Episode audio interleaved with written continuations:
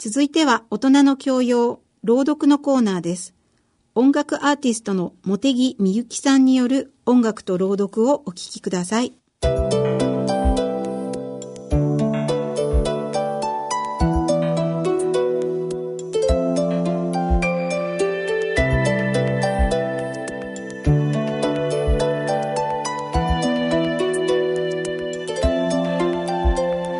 つのことなのか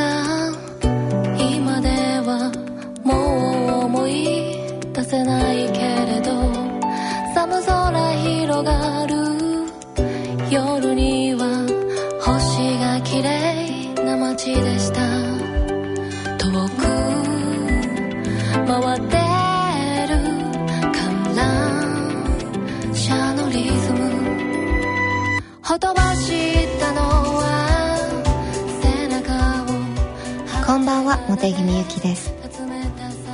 子供の頃母に連れられて買い物に出た時ずっと母のスカートを目印に後ろからついていったはずなのに追いついてふと顔を見上げると見知らぬ女性だったことがありました。その時初めて迷子になったことに気がついて大泣きしたのですが知らせを聞いて迎えに来た母のスカートを見ると全く違う柄だったんです。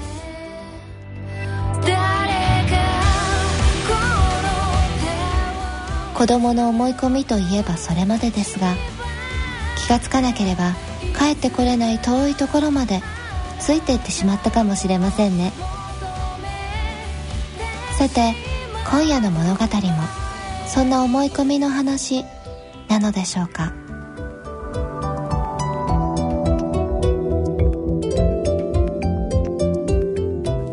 ロアルド・ダール作「お願い」片手の手のひらに少年は膝小僧の上にある古い傷のかさぶたを感じた。もっとよく調べてみようと少年はうつむいてみた。注意深くかさぶたの周りを探ってみた。爪をその下に入れそーっとそーっと上げてみたらそれは急に剥がれた。かさぶたをつまみ上げるとももの上に乗せ指で弾き飛ばした。するとそれは飛んでいって絨毯の上に着陸した。大きな赤と黒と黄色の絨毯だ。今少年がはるか向こうの玄関の方へ向いて腰を下ろしている階段のところからホールいっぱいに広がっているとてつもなく大きな絨毯なのだ。テニスコートよりも大きい。ずっと大きいんだ。少年は満足の色を目の中に輝かせながらもったいぶってそれを眺めた。前には一度だってこんな風に注意して絨毯を眺めたことはなかったっけ。だけど今はにわかにその色が輝きを増しめくるめく感じで少年に迫ってくるように思われた。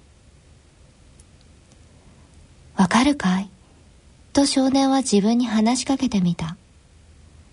僕にはこれがなんだかちゃんとわかっているんだよ。絨毯の赤いところあれは石炭が赤く燃えている塊なのさ。だから僕はこうしなくちゃいけないんだ。そうだよ。玄関までその赤いところに触らないで歩いていかなくちゃいけない。赤いところに触ってごらんよ。僕なんか燃えちまうんだからね。それから絨毯の黒いところ。そうだ。黒いところは蛇の塊だ。毒蛇なんだぞ。大概はまぶしでそれにコブラもいる。胴中なんかは木の幹みたいに太いんだ。そいつの一匹にだって触ってごらん。噛まれちまって僕お茶の時間が来る前に死ななくちゃならない。それでももし僕がちゃんと焼かれもしないし噛まれもしないで向こうへ渡れたとしたら明日のお誕生日に僕きっと子犬がもらえるぞ。少年は立ち上がると階段を上へ上へと上がった。色鮮やかなつづれ織りの模様をいや死の景色をもっとよく眺めてみたいと思ったからだ。さあできるだろうか。黄色いところたくさんあるかしら。黄色のところだけが少年が歩いてもいいところなんだ。大丈夫かな？これは軽々しくは踏み出せない旅だ。危険は計り知れないほどなんだ。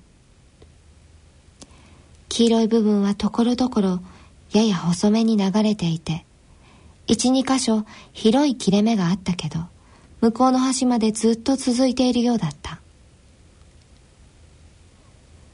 少年はそーっと階段を降りると絨毯の端へ近寄っていった。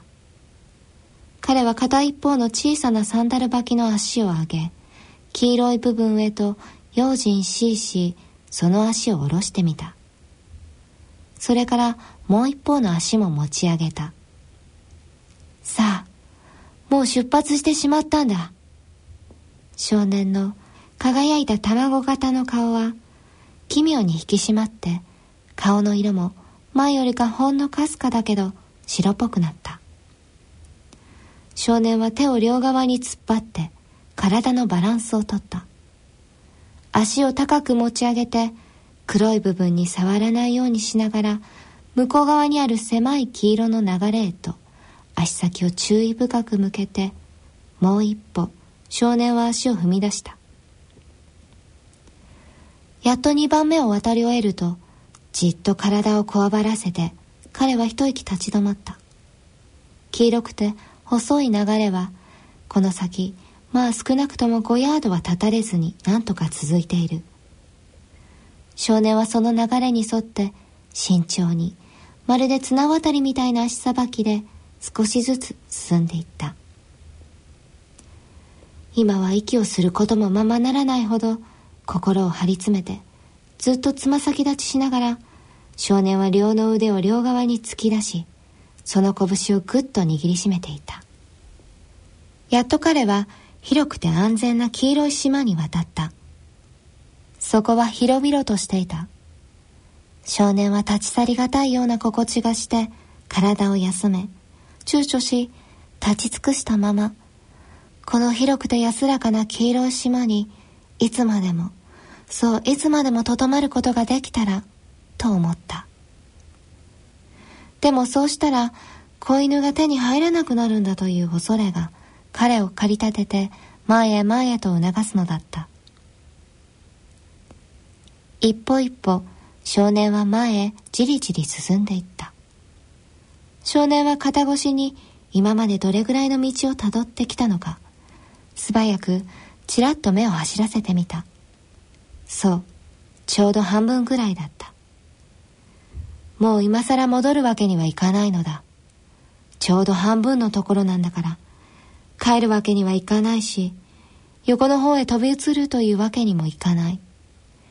どっちの側も距離が遠すぎる。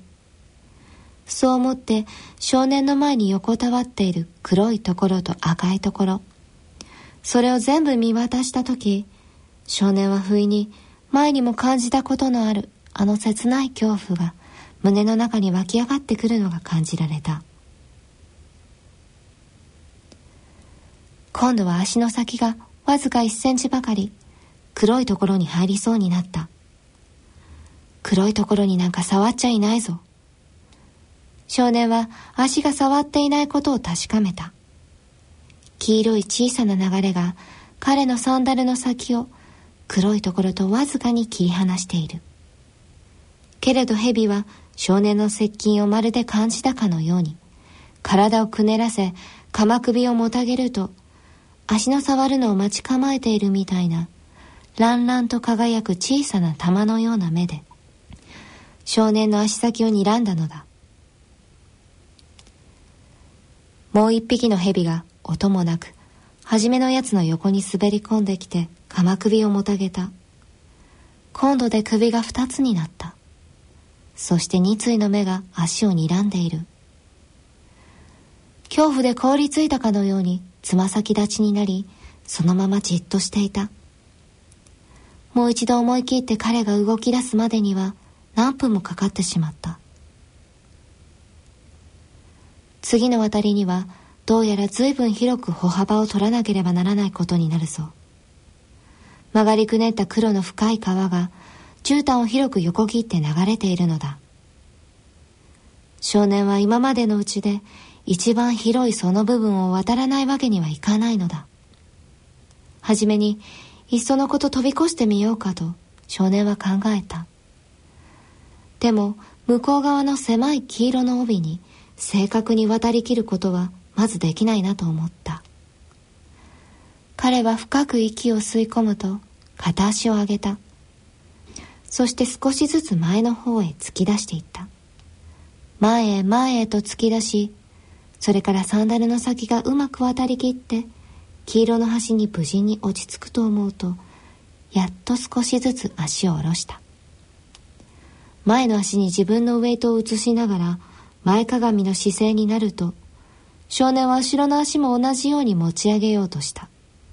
力を振り絞り体をねじ曲げたしかし両足はいっぱいに開ききっていてどうすることもできなかった少年はぐらっとした。バランスを保とうと狂気のように両腕を振ってみた。しかしかえってそれでは事態を悪くするばかりだった。少年の体は傾き始めていた。右の方へ傾いていく。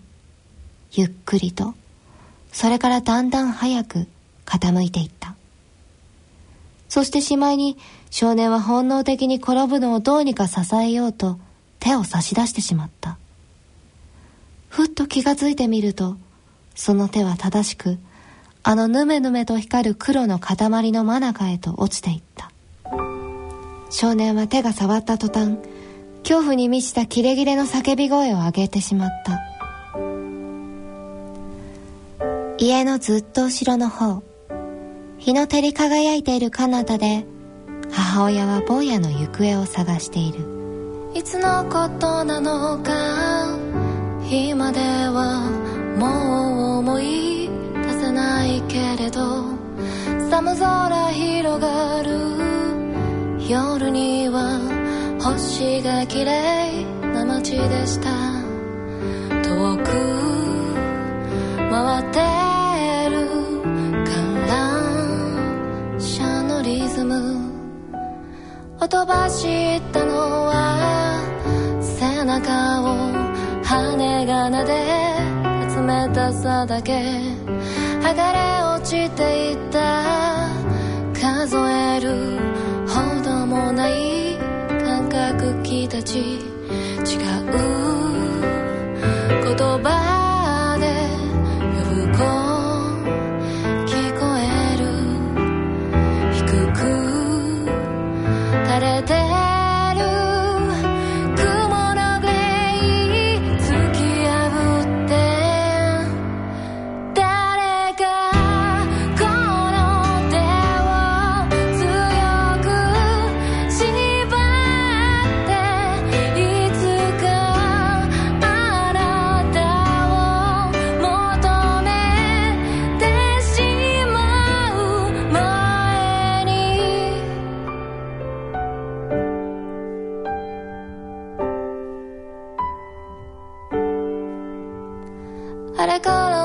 私は飽きずにくるくる回り続けて違う景色